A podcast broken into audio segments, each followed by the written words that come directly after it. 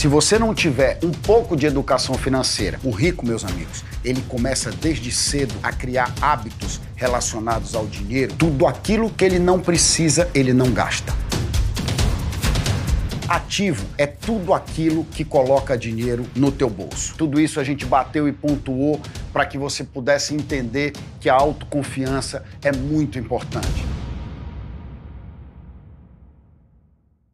Oi, gente, tudo bem? Terminamos mais uma temporada do Bilionário em Treinamento. Muito satisfeitos e muito felizes porque estamos aqui com Geraldo Lopes, meu amigo, advogado, é, empresário e que veio falar hoje um pouco para a gente sobre o hábito da economia, né? Essa temporada que a gente acaba de encerrar e que nós transmitimos para você a importância de você entender desde do, da tua planilha mágica até o dia a dia das coisas como você deve visualizar a tua vida financeira a tua responsabilidade com as tuas despesas, como é que você entende as tuas receitas, que no começo da tua vida você é, gasta menos do que ganha, para que no futuro você ganhe mais do que gasta. Hoje a gente está aqui com o Geraldo, que tem uma história de vida linda, uma pessoa que tem sucesso hoje, mas nem sempre foi assim. Ele vai contar um pouco da nossa história, então vou pedir para ele se apresentar para nós. Geraldo, queria te agradecer a presença, para nós é muito importante é, para que as pessoas que estão nos vendo, a gente consiga dividir com elas uma experiência em que ela se identifique, que não fique uma coisa empírica ou fora da realidade. E é por isso que a gente chama pessoas aqui que possam transmitir esse tipo de coisa. Muito obrigado, meu irmão. A palavra está com você. Em primeiro lugar, muito obrigado pelo convite. É uma honra muito grande aparecer aqui no seu canal maravilhoso, né? Bilionários. Isso é um tema que chama a atenção de muita gente, né? E para mim é uma honra muito grande. E eu vou falar um pouco da minha, é, sobre a minha pessoa. Eu comecei a minha vida profissional aos 15 anos. É, e ao, até os 26 anos eu já tinha quebrado 13 negócios. Eu montei 13 negócios que não deram certo. Aos 26 anos eu descobri uma filosofia de vida diferente, né, oriental. Comecei a praticar essa filosofia, que não é muito diferente do que o Anderson já faz. Né, e a partir daí a minha vida mudou completamente. Aos 34 anos me tornei independente financeiro. Né? E uh, muitas pessoas perguntam assim, mas o que é a pessoa ser rico, ser independente financeiro, né? Eu diria para vocês que tem pessoas andando de avião, né, de helicópteros, tem mansões e são pobres, nesse conceito que eu vou dizer para vocês. E tem pessoas que moram na periferia ou até numa favela e são consideradas ricas. Mas qual é o conceito de riqueza na verdade? Riqueza é você ter um ativo, que é aquilo que põe dinheiro no seu bolso, aliás, o Anderson já falou isso muitas vezes, né? Passiva que tira dinheiro do bolso, ativa que entra no bolso, né? Então, se ele morar, por exemplo, numa favela e ele tiver lá uns 20 barracos pagando aluguel para ele, e esse dinheiro paga todas as despesas que ele precisa, esse cara é um homem rico. E se aquele cara que tiver helicóptero e avião, né, e não tiver receita nenhuma bancando essa despesa, ele na verdade é um homem pobre, porque ele não tem, ele não tem independência financeira, né? E aí eu estou aqui à disposição do Anderson para a gente trocar ideias. Então, Geraldo, conta um pouco, porque as pessoas que estão nos vendo, eles têm interesses de conseguir identificar, mudar o conceito, mudar a forma dele de pensar. Como foi que você administrou as tuas receitas nesse momento de dificuldade? Porque quando a gente se depara com uma quebra, e eu já vivi isso também, assim como você, falta o chão, a gente perde as esperanças, né? A nossa confiança, ela vai para o chão, a gente pensa é, sempre no pior. Como foi que você geriu isso? Como foi que você administrou isso? Onde foi que você foi buscar conhecimento técnico, tranquilidade? Como foi que você administrou suas emoções, a tua família? Como foi essa virada na tua vida? Além do conhecimento da filosofia do sucesso, quais foram os passos efetivos que você deu, de maneira prática? O que, que funcionou para você? Conta pra gente. Tá. Eu, bom, eu, é, existe uma palavra que as pessoas conhecem, mas não sabem o significado. Chama-se disciplina. O que é disciplina, na verdade? Disciplina é você fazer aquilo que tem que ser feito. Você não tem como fugir. Mas você não quer fazer, mas você faz. Então, ou seja, o primeiro ponto é ter disciplina. Eu, modéstia à parte, graças a Deus, tenho muita disciplina com tudo. Com horário, com objetivos. Então, muitas coisas, eu às vezes não estou com vontade de fazer, mas eu tenho que fazer. Então, existe uma outra regrinha. Já que tem que fazer, faça bem feito. Senão você vai ter que fazer duas vezes a mesma coisa. Então, logo cedo, eu adquiri a disciplina da economia. Então, muita gente fala assim: Poxa, mas eu não tenho dinheiro, eu trabalho, o meu, o meu salário, o, minha, o meu prolabore, a minha receita, mal dá para pagar as minhas despesas. Tá? Isso é porque você não tem disciplina. O que é disciplina? É fazer aquilo que você é, precisa fazer, mas você não tem vontade. Você não tem um controle. Então eu diria o seguinte: as pessoas eu vejo por aí usando celulares, aparelhos celulares caros. Né? Não vou nem dizer que são de marcas famosas, mas aparelhos que não precisaria estar usando, não, tem, não tinha necessidade. Contratando serviços de internet além das suas posses. Tudo coisas que não, não são necessárias. A televisão a cabo, por exemplo, né? pagando planos é, acima da média, gastando, por exemplo, dentro, dentro de casa. Eu até vi agora recentemente no canal da, da Elaine, é, Elaine Orives, né? ela dizendo que é possível, ela provou que num período de cinco anos, só economizando três coisas: sabonete, papel higiênico e pasta de dente. Só esses três itens. Tem muito mais. Não vou nem falar de shampoo e de outras coisas. Só esses três itens, ela provou que em cinco anos, em, em, em três anos, a pessoa consegue economizar 5 mil reais. Sabia disso, não? Com três itens. Olha que interessante. Sem falar do resto, né? Então ela fala, por exemplo, a mulher que vai, ao, vai ao, ao banheiro várias vezes, não precisa pegar muito papel higiênico. Ela coloca que menos de, é, menos de, de, 40, 40, de 40 centímetros mais ou menos de papel higiênico é suficiente para você. Pasta de dente, não precisa colocar toda a pasta em cima da escova inteira. Você usa só um pedacinho da escova, né? E, e a parte de sabonete, por exemplo, ao invés de usar o sabonete propriamente dito, ela, ela aconselha usar o sabonete líquido e usa só um pouquinho. Então hoje as pessoas pegam, apertam assim, enche a mão né, e desperdiça. Então existem várias formas para você conseguir ter um, uma receita de sobra com o que você já vive na sua vida. Então, não é ser uma pessoa é, é, mendiga, né? E aquela pessoa que é, pão dura, não é isso. É você simplesmente fazer, você já disse muito bem, a sua, a sua planilha, né? Eu digo aqui de uma forma mais, mais simples para você que está nos assistindo aqui, crie uma lista é mais comum, tá? que é a mesma planilha. Uma lista. Então é o seguinte, vai começar agora dia 1 de agosto, se você é casado ou você é solteiro, não importa, mas se for casado, senta com a família e fala, gente, vamos criar uma lista de despesas. Vamos, vamos fazer colocar aqui. Quanto nós vamos gastar de mercado? Você coloca ali tanto. Quanto nós vamos gastar? Roupa, alguém precisa comprar alguma coisa, tanto. Remédio, farmácia, tá? O que, que a gente gasta de luz, de energia, né?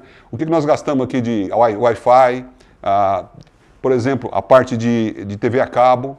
Vocês façam uma análise de tudo isso aqui e coloca na planilha. Aquilo que você puder tirar fora, tem muita gente que tem TV a cabo, Anderson, que paga aí 200 reais, 300 reais por mês de TV e nem assiste. É verdade. Nem assiste, né? Você tem outras formas. Hoje você tem filmes até pelo YouTube de graça. Você tem várias coisas. Então, ou seja, faça uma análise e veja o que você tem que usar essencialmente, aquilo que é obrigatório você usar. Você não tem jeito. Que é o seu arroz com feijão, no fim da história é isso. Todos nós comemos isso, é a mesma é. coisa. Então, faça aquela lista de, de despesa para o mês de agosto, por exemplo. Tá certo? Muito bem. Entre em acordo com todo mundo, com a esposa, com os filhos. Se você morar sozinho, então assuma com você a disciplina de cumprir isso que você está colocando. Se for com a família, coloque isso aqui. Nós vamos ao cinema, Agora não, porque estamos na pandemia, né? Não está tendo cinema. Ou passear no shopping, no parquinho. Mas se você acha que tem que colocar, coloca isso na sua, na sua lista. Muito bem. O que, que acontece depois disso? Um belo dia está andando na rua ou está andando no shopping, aí vê lá, liquidação.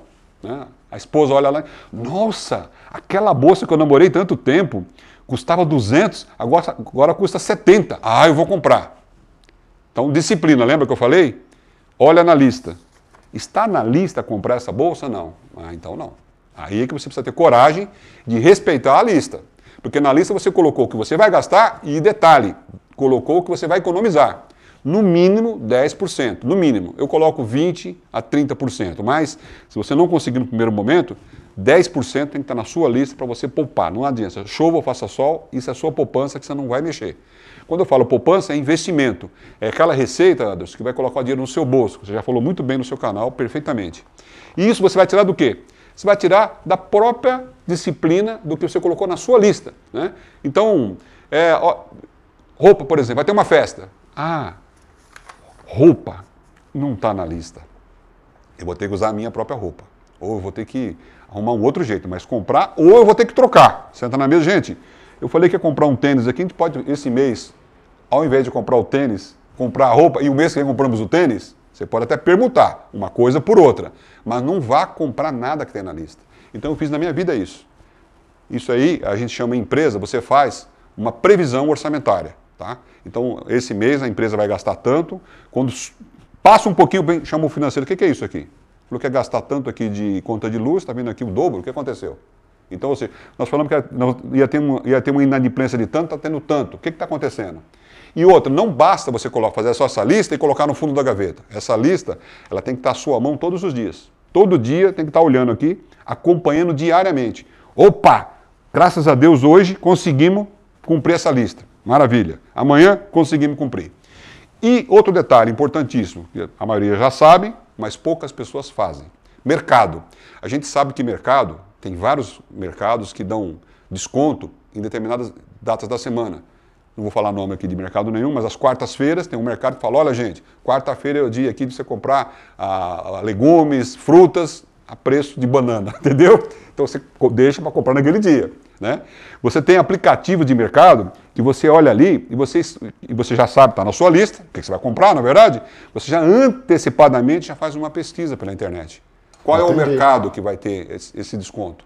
De todos esses descontos, de todo esse planejamento, você consegue encontrar formas de você não passar fome, não, não passar necessidade e você economizar. Né? Ah, rever essa planilha, ela é importantíssima, todos os dias. Né? Comparar preço, né? É, e sair fora dessa história, quando você vai passar num shopping, que esse é o grande problema. Ah, vamos comprar, vamos comer hambúrguer em tal lugar, estou com uma fome, comer hambúrguer, é, não está na lista. Então, no final de tudo, você criou essa disciplina com você e com a família, de tal forma eu entendo que você não tinha essa disciplina, isso, e por isso que você quebrou. Por isso que as coisas não deram certo. Eu me, me coloco numa situação muito semelhante, né, porque eu não tinha nenhum conhecimento de gestão financeira. Eu entendi as coisas de uma forma completamente diferente. E dentro dessa disciplina começou a sobrar e você começou a investir. E como foi que a família reagiu? Então, no primeiro momento, nós traçamos um objetivo, né? Objetivo, se você não tem um objetivo, é você estar num, num barco, num, no meio do mar, sem destino. A deriva a deriva. Para onde o vento sopra, você vai. Não tem objetivo. E a maioria das pessoas, eu percebo que elas trabalham e vivem, não tem objetivo. Por exemplo, eu comecei a ter um objetivo de, de economizar, de poupar. Eu vou poupar, na época eu tinha um objetivo um pouco ousado, 30% do que eu ganhava. Certo. Falei, gente, eu quero pegar 30% do que eu ganho e eu vou colocar esse dinheiro para render. Então nós nos reunimos e a gente começar a fazer isso. Ah, eu estou precisando, vou comprar presente. Ó, não está esse presente, não está aqui. Vamos fazer isso para a próxima planilha? Vamos fazer isso? Então, conversando, acordando com a família e todo mundo agindo no mesmo, traçando a mesma meta, objetivo poupar para no futuro você ter o dinheiro trabalhando para você. Então, veja só, 26 anos quebrado. Aos 34 anos, meu caro, eu já não precisava mais trabalhar. Eu já era uma pessoa rica. Rica nesse conceito que eu falei para vocês. O que é uma pessoa rica? Não é o que tem helicóptero, tem avião, não. Rico é aquele que tem receita que banca as despesas sem você trabalhar. Isso é uma pessoa rica. É o abastado, né? É Como isso? diz até no Pai Rico, Pai Pobre, ele usa esse, esse conceito que eu acho muito interessante. Eu penso como você, tem parâmetros, né? Você pode tra traduzir a riqueza em patrimônio líquido ou coisa parecida, mas na verdade a pessoa abastada é aquela pessoa que tem de receita passiva aquilo que ela gasta por mês. Isso. Nesse momento, ela pode se dar o luxo de não mais trabalhar, se quiser, ela pode se dar o luxo de simplesmente ficar em casa de pernas para o ar e ele vai ter as despesas todas pagas oriunda dessa renda passiva, ou seja, o dinheiro está trabalhando para ele, ou na aplicação financeira, ou na bolsa, ou no aluguel, ou num fundo imobiliário, não importa. Ele tem receita suficiente para bancar suas despesas. Né? E me diz outra coisa, e depois da independência financeira, houve uma mudança de objetivo, você buscou novas coisas na tua vida. Eu sei, vou citar aqui que você levou, além do baque financeiro, você levou dois baques muito fortes na vida. E eu queria que você falasse um pouco para a gente como foi a tua reação acerca disso. Porque na hora que a gente alcança essa certa independência, é, a gente se questiona, né? É. De algumas coisas, a gente cria novos objetivos, ou então a gente busca já uma situação de, de, de, de aposentadoria, de pendurar chuteiras e tal. Como foi que você lidou com isso? Porque você continua trabalhando, você é jovem e eu percebo que você tem muita energia, Geraldo. E eu queria que você comentasse um pouco pra gente como é que foi isso. Além do baque, como foi que você se reinventou? Como foi que você conseguiu forças para continuar e ter essa energia positiva e esse movimento, inclusive de querer ajudar as pessoas como você faz no teu canal? Conta um pouco pra gente sobre isso. a propósito, ele falou do meu canal. Eu tenho um canal no, no YouTube é, chamado Filosofia do Sucesso 18. Né? Então lá tem bastante dicas, são vídeos pequenos de 3 minutos, 4 minutos, né? que eu digo lá como você melhorar o seu, mudar o seu comportamento né? e ter uma atitude diferente. É, nessa minha, essas minhas derrotas, nesses meus fracassos, né? na verdade eu queria falar para vocês a diferença de derrota e de fracasso. Muita gente fala assim, eu fracassei 13 vezes. Né? Não, eu derrotei 13 vezes, fui derrotado. E por que, que tem uma diferença, Anderson, de derrota e fracasso? Você sabe disso, você já falou isso no seu canal, né? Mas só para deixar o pessoal sabendo aqui. Derrota é a coisa melhor no mundo que tem na sua vida. Derrota, se você dividir a palavra, derrota significa sair da rota. Eu tracei um objetivo, surgiu pandemia, saí da rota. Depois, me articulei, me adaptei e voltei para o caminho de novo, porque eu tenho um objetivo.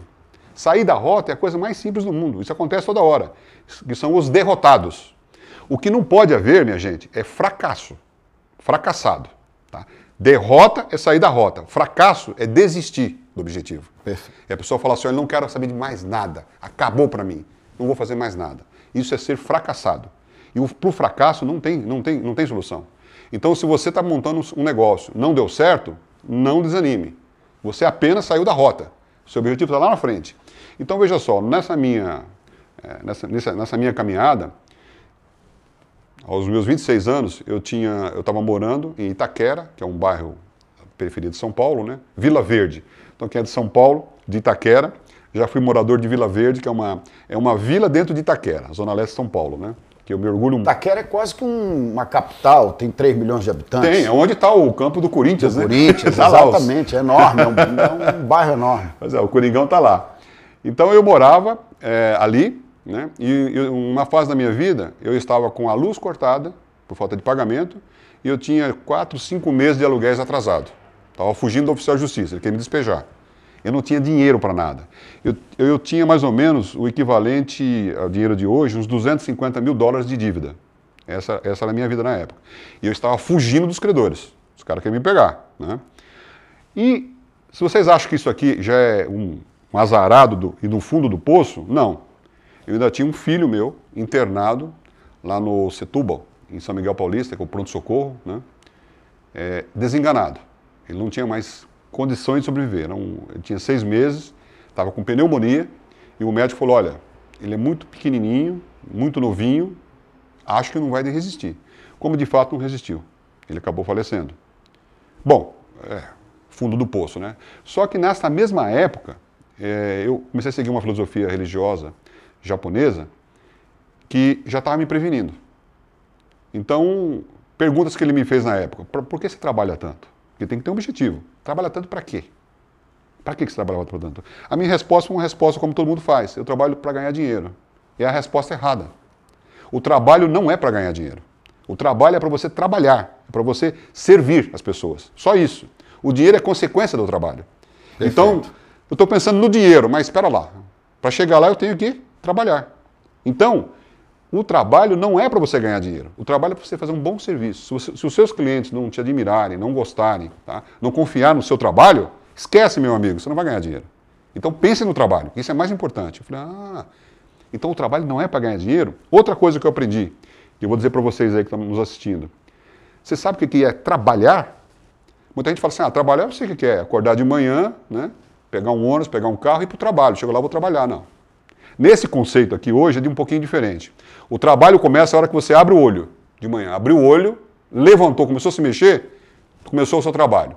Para o universo começou a contar. O que, que você faz daí para frente? Como é que você trata tudo que vem à sua frente? Então você se levanta reclamando, que já é trabalho. Está reclamando do trabalho que tem que levantar? Desliga lá toda hora que toca o despertador para ficar mais tempo preguiçoso. Vai para o banheiro reclamando. O trabalho e outra. Essa conta aqui, ela fica colocando aqui dentro, né? Ele fica é, um- é uma meritocracia. Como é que você trabalha? Que ele começa a hora que você abre o olho até a hora que você vai dormir. Isso é trabalho. Não importa, você está de férias, é trabalho. Tudo é trabalho. Então é o seguinte, a sua remuneração vai ser de acordo com essa merito- meritocracia sua. Proporcional ao Proporcional. ônus. Então, se você vai trabalhar reclamando, chega no trabalho achando que está ganhando pouco, que o mundo é uma porcaria, que o governo é ruim, está contando aqui, meu caro. E isso aqui, você pode ganhar milhões, Mas na meritocracia, ele vai falar o seguinte: olha, algum prejuízo, alguma coisa, porque você não merece ganhar tudo isso. Você pode até ganhar dinheiro, mas você não vai merecer ter esse dinheiro. Então aí a explicação de muita gente que ganha muito dinheiro e não vai para frente. Pô, eu ganho muito dinheiro e não vou para frente, o que acontece? A meritocracia, que começa a hora que você abre o olho. E o trabalho termina a hora que você vai dormir. Então, de acordo com o que você enfrenta, todo o seu trabalho, durante o período que você está acordado, é que vai dizer se você é merecedor ou não do que você ganhou. Se você ganhou mais do que você devia, pode ficar tranquilo que você vai ficar doente, vai bater o carro, vai gastar dinheiro com remédio, alguma coisa, porque Tem você. Tem um equilíbrio no universo, Tem um né? equilíbrio. Você não pode receber. Eu ontem, é, numa oportunidade, estava fazendo uma live e conversando com um amigo, eu estava falando exatamente isso, que a vida, tudo na vida tem é casado, não tem nada solteiro no universo. Tudo é casado. E que se chega um cara na tua porta e ele vai te entregar um pacote lá do correio, aí você abre a porta, recebe o pacote e vê que o pacote não é seu. O que, que vai acontecer com você? Você tem que devolver. Não tem outra saída. Você vai ter que devolver. Se você não devolver, o cara do correio vai bater lá e vai dizer: olha, eu entreguei errado aqui, porque isso aqui não te pertence. Se você nem entregar para o correio nem devolver, de alguma outra forma, você vai devolver aquilo que você recebeu que não era seu. Perfeito. Eu concordo perfeitamente com você. Eu acho que a gente tem hoje que entender, as pessoas precisam entender que nada é de graça, né? que as coisas não vêm, que você não tem, você não obtém sem um esforço correspondente, não existe isso, não existe é, almoço grátis, né? como o próprio americano gosta de dizer. Então, olhando o que você está falando, Geraldo, eu só reafirma tudo aquilo que a gente prega e tudo aquilo que a gente entende como sendo uma coisa real. E que a gente precisa passar para as pessoas isso. As pessoas precisam entender que parte delas, que são elas que são a mola propulsora para isso. E que esse desequilíbrio é o atalho, que não existe. Não existem atalhos. Né? Eu sou uma pessoa que eu costumo dizer que eu procurei muito atalho. Até eu entender, até eu quebrar, eu achava que existia atalho. Que você podia pegar um caminho e não existe atalho. Não temos caminhos alternativos. Você não vai nunca receber nada. A meritocracia que está aqui do lado vai te cobrar. Sempre. É, você não vai receber nada que você não tenha feito algo em troca. Até mesmo herança, você fez algo em troca, você nasceu. Porque se, não, se você não tivesse nascido, você não ia ter recebido herança. Que teu pai ou tua mãe deixou para você, qualquer que seja, uma xícara, um copo, tudo que você recebeu. Ah, mas eu não dei contrapartida, você nasceu. A tua contrapartida foi ter nascido, que te deu o direito a receber. Então, teu esforço de ter sido filho aquele tempo que você teve com teu pai te dá esse direito de receber. Até isso tem a contrapartida. A contabilidade não tem lançamento capenga, tem que ter a, a contrapartida na contabilidade. E assim é a vida da gente. Infelizmente, algumas pessoas ainda pregam, e o marketing ainda vem com muita força, para fazer as pessoas acreditarem em loteria, para fazer as pessoas acreditarem que a gente fica rico com um prêmio, que a gente fica rico num golpe de sorte e num passe de mágica, né? E você, Geraldo, está mostrando para nós, assim como a gente prega, que isso não existe. Geraldo, para a gente concluir aqui, na verdade, eu queria que você contasse para as pessoas que estão nos vendo a dica de ouro. Aquilo que você acha que, independente de qualquer coisa, independente da somatória de todos os conhecimentos que você tem, aquilo que você acha que fez realmente toda a diferença na tua vida, aquele ponto que você nunca mais abandonou, aquilo que você acha que vai contribuir, vai ajudar, fala aqui para o nosso é, é, para o nosso entusiasta, Isso. que eu chamo, porque na verdade as pessoas que estão conosco aqui, e principalmente agora, nessa entrevista aqui, nós já estamos na quarta temporada, encerrando, iniciando a quinta, então as pessoas que estão nos assistindo são as pessoas que já abraçaram esse desejo, essa vontade, porque a gente não tem é, no nosso curso ninguém maratona.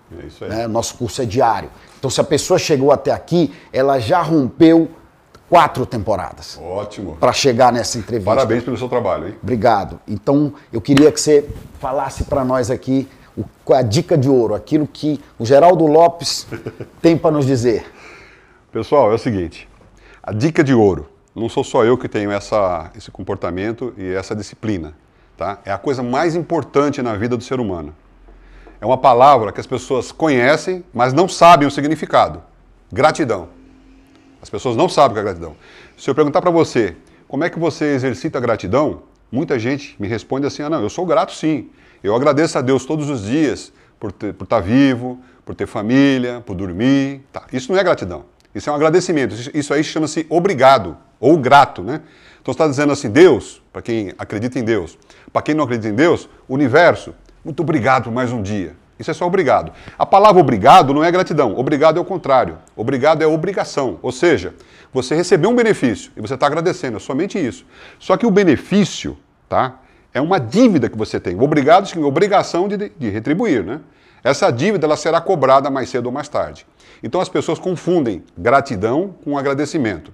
E aí eu pergunto para você, quando as coisas dão ruim para a sua vida, perdeu emprego, não tem dinheiro, tem gratidão? Ou só tem gratidão para agradecer? Não, eu agradeço quando está tudo bem. Né? Você comemoraria, comemoraria, por exemplo, ser demitido? Cadê a gratidão? Não existe? É ingrato nessa hora? Então eu vou passar para vocês, a pedido do meu amigo aqui, a regra de, a regra de ouro. A, a regra, dica de ouro. A dica de ouro, tá? Gratidão. São três pilares da gratidão. Primeiro, reconhecer o benefício. Significa o seguinte: tudo que acontecer na sua vida, reconheça algum ponto positivo. Você foi demitido, por exemplo, tá? Qual é o ponto positivo? Puxa vida, tinha 10 pessoas demitiram a mim. Eu fui demitido. Caramba, eu não agradei. Se eu não agradei, eu preciso melhorar meu comportamento. Eu não agradei a pessoa. Então, poxa, eu estou aprendendo aqui uma lição. No próximo emprego eu preciso me esforçar mais. Então, Deus, muito obrigado. Então, você reconheceu um benefício. Segundo, é agradecer, antecipei. Você reconheceu um benefício, eu sei que eu não agradei. Então, eu tenho que melhorar. Segundo, Agradecer. Aí que vem o tal do muito obrigado. E agora é o terceiro. Qual é o terceiro item que as pessoas não fazem, a maioria das vezes? Retribuir a gratidão. Tá? Não basta falar muito obrigado, precisa retribuir. Então, é, nessa hora, naquela lista que eu coloquei, que eu sugeri para você, que também não é novidade, o próprio Anderson já falou sobre isso, naquela lista é necessário você colocar ali a sua gratidão. Uma parte do que você ganha você precisa devolver para a sociedade tá? em forma de gratidão, de reconhecimento. Você não tem como pagar para Deus a sua vida, você não tem como, por exemplo, pagar essa água que chegou aqui ao nosso copo. Existe um trabalho de dezenas de pessoas, centenas de pessoas para fazer essa água chegar aqui dentro. Eu estou pagando o preço, mas não estou pagando o valor. Há uma diferença entre valor e preço, é muito diferente. Você paga o preço, mas você não paga o valor. Quanto? Qual é o valor de tudo por trás disso? Como é que você consegue ter essa gratidão? Retribuir através de uma doação. Então faça uma doação. Se você tem uma religião, doa na sua religião. Se você não é religioso, doa para uma entidade filantrópica que você confia. Mas faça isso regularmente, mensalmente, todos os meses. Então na sua lista, coloque lá a sua poupança de 20%, coloque pelo menos 10%, que inclusive o livro Pai Rico, Pai Pobre sugere 10%. Tá? Você tem o Salomão, o homem mais rico, eh, que existiu no planeta, você tem o mais rico da Babilônia, você tem o, o maior vendedor do mundo, todos eles você já leu o. Rock Mandino? Rock Mandino. Rock Mandino doava 50%. Está logo na primeira página, na, na, na, terceira ou quarta folha. Então, assim, é o seguinte: se você não tiver gratidão, meu amigo, minha amiga, esquece. Você não vai ter sucesso nunca. Sabe por quê? Porque a gratidão abre as portas. A pessoa que tem gratidão com os três pilares, reconhecer o benefício, não importa se foi negativo ou positivo, procure algo ali dentro, agradecer e retribuir. Sem esses três, é impossível ser feliz, é impossível ter sucesso. Então, Espero que vocês consigam praticar isso aqui e desejo para vocês sucesso e boas práticas. Né? Maravilhoso, Geraldo. Adoramos e tenho certeza absoluta que essa mensagem vai seguir uh, para todas as pessoas que estão nos assistindo, mas mais do que isso, vai deixar as pessoas entenderem que o principal de tudo é que tudo parte delas. Isso aí. E é uma coisa que eu bato muito, é uma coisa que eu falo muito, porque para as pessoas tirarem esse conceito e depositarem nos outros, aquilo que é deles. Né? Sair do conceito de achar que é o teu pai e a tua mãe, é o Estado, é o INSS, está é, tá sempre fora de você a solução. Né? Não está nas suas mãos, é o contrário. Tudo parte de você, começa por você e as soluções estão sempre dentro Só depende gente. de você. Só depende de você. Geraldo, queria muito agradecer a você por essa entrevista. Queria colocar para as pessoas que estão nos assistindo a importância de você rever essa entrevista, pegar todas as dicas do Geraldo Lopes, que é advogado, empresário e uma pessoa que transmitiu isso para nós, que tem o um canal dele no YouTube, que você já viu. É importante ir lá, vídeos curtos, diretos, a vida como ela é. Muito obrigado, Geraldo. Foi um grande prazer ter você aqui com a gente. Anderson, foi uma honra muito grande, um prazer gigante participar dessa entrevista, desse bate-papo. E também fica um convite para ele fazer uma entrevista comigo lá no canal Filosofia do Sucesso, no YouTube. Muito obrigado, viu? Maravilha, vamos estar lá junto. Obrigado. Foi um prazer, querido. Tudo de bom. Muito obrigado, viu? Obrigado, meu amigo.